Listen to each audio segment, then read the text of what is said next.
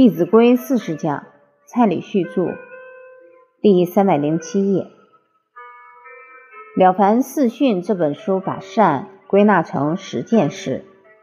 第一件事，爱敬存心。这一个爱敬存心，应该怎样去落实？爱敬存心，先爱谁？先敬谁？所以你看《弟子规》就可以做到爱敬存心。第二个，敬重尊长，在家尊敬父母，在公司尊敬领导。比方说，我们在学校也应该尊敬校长，尊敬教育官员。那我们也要尊敬自己政府的领导人，绝对不可以大肆批评，这样也是对国家政府领导人不敬。这是敬重尊长。再者，与人为善。其实这样的事我们随手可做。比方说，刚好你在学校门口看到一个家长在那里捡垃圾，我们也可以马上跟他一起做。这是与人为善。劝人为善怎么劝？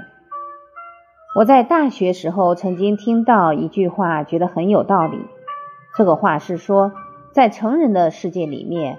人们不会听你说什么，人们会看你做什么，因为成人比较固执，你用讲的不见得讲得动，他要眼见为凭，不然你只用讲的，他说你跟我也差不多，你没资格讲我，所以大半都要用身劝，用立身行道去感化。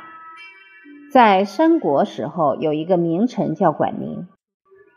在他治理的地区做得很好，比方说有牛到了人家的稻田里面，给人家破坏乱踩，被他看到了，他马上去把这头牛牵过来，然后在树荫下等，等着这个牛的主人过来。等牛的主人过来一看，长官在这里，然后又看到自己的牛干了坏事，都会怎么样？相当惭愧。那么管宁有没有骂他一句？没有，但是相信这个主人会无地自容，这就是用德行感化。那时候因为只有一口井，他的人民也常常因为去打水而发生争吵、发生争夺。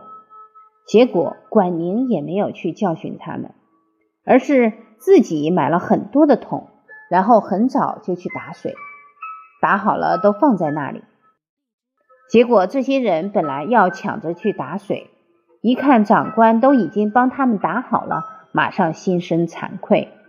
这都是以身去劝告，唤醒他们的羞耻之心。所以劝别人也是高度的智慧。第三十二讲，《了凡四训》中的十善，劝人为善。当我们劝别人为善。他能够改变，也会让他的家庭有很好的转变。所以，当这样的朋友越多，我们也会觉得很欢喜，我们也会觉得尽了朋友的道义，也会觉得这一生很有价值。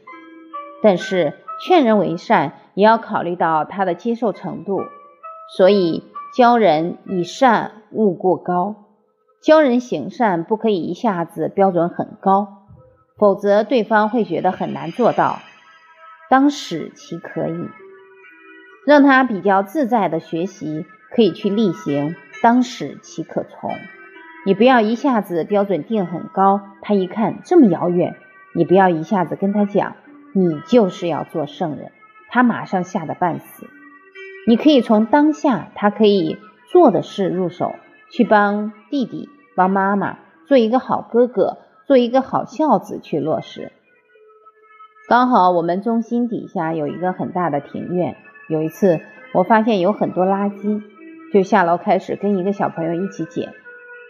结果因为楼下住了一些孩子，其中一个小女孩就站在那里一直看我捡。假如我们是老师，如果说小朋友赶快把垃圾捡起来，他可能不是很欢喜。所以我就捡捡，然后就捡到他旁边一点点。我说。小朋友，可不可以帮老师一个忙？你那一个帮我捡一下。他就看看我捡起来，然后捡第二个，然后，因为我们旁边还有一个小朋友，大家也捡得很努力，这个小女孩就很欢喜，跟我开始捡起来。结果捡到没有垃圾袋了，她还冲进她家里，又拿出另外一个垃圾袋来装。她捡得不亦乐乎。从这个庭院捡到马路上，我在那里想说，不知要捡到啥时候。我待会儿还有事要办。他已经冲到房子里面，拿出第三个垃圾袋。当我看他要拿第四个，我就说：“小朋友，今天我们就捡到这里好了，老师谢谢你。”所以，只要你循循善诱，孩子一定会在付出当中得到喜悦，得到成就感。